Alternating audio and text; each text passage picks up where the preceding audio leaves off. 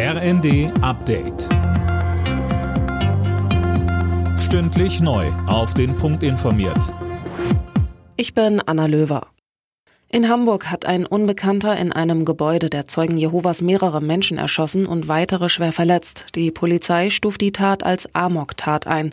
Zum Tatzeitpunkt waren einige Einsatzkommandos zufällig in der Nähe und konnten schnell vor Ort sein, so Polizeisprecher Holger Fehren bei NTV. Wir haben im Erdgeschoss bereits äh, Personen vorgefunden, die schwer verletzt waren, teilweise auch tödlich verletzt waren, mit Schussverletzungen mutmaßlich.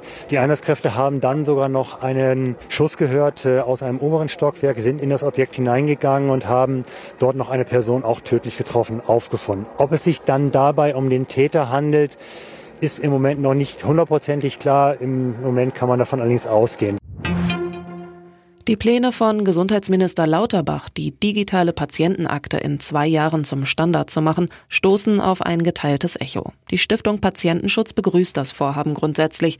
Allerdings sei es problematisch, die digitale Akte automatisch, also ohne vorherige Zustimmung der Patienten einzuführen, so Vorstand Eugen Brisch im ZDF. Jede Bürgerin und jeder Bürger muss das Recht haben, über diese Daten und in welcher Form diese Daten gespeichert werden, selbst zu entscheiden. Und das heißt, es geht nur durch eine Zustimmungslösung. Alles andere wird von dem Bundesverfassungsgericht scheitern.